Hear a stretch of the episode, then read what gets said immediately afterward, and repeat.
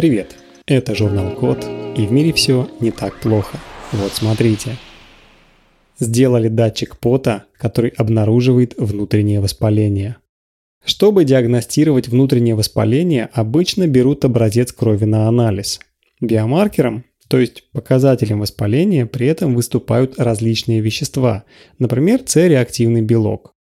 Если его уровень повышен, то в организме есть воспаление, например, от инфекции, травмы или хронического заболевания. Но для того, чтобы сделать анализ образца крови, нужно сложное лабораторное оборудование и обученный персонал. Да и сдавать кровь – это то еще удовольствие. Так вот, исследователи из США придумали датчик, который обнаруживает воспаление в организме по составу пота. Дело в том, что С-реактивный белок присутствует не только в крови, но и в поте. Датчик наносится на кожу и анализирует, есть ли в поте этот биомаркер. Обычно концентрация С-реактивного белка там невелика, поэтому датчик сделали особо чувствительным.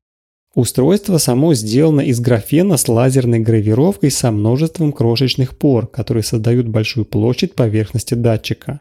В эти поры встроены антитела, которые связываются с цереактивным белком, а также специальные молекулы, которые могут генерировать небольшой электрический ток при определенных условиях.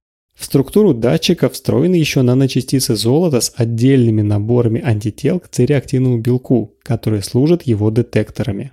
Когда молекулы цереактивного белка в поте попадают на датчик, они прикрепляются к антителам на графене и золотых наночастицах. После этого наночастицы прикрепляются к графену и запускают реакцию, при которой генерируется электрический ток. Его величина измеряется электронными компонентами на датчике. Поскольку каждая золотая наночастица содержит несколько антител-детекторов, мизерный сигнал С-реактивного белка таким образом как бы усиливается.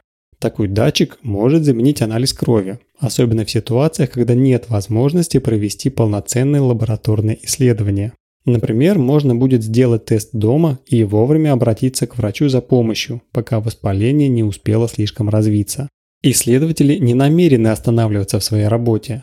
Сейчас они изучают, как датчик может обнаруживать и мониторить другие клинически важные белки и гормоны, уровень которых отражает состояние здоровья человека. На этом все. Спасибо за внимание. Заходите на сайт thecode.media и подписывайтесь на нас в социальных сетях. С вами был Михаил Полянин.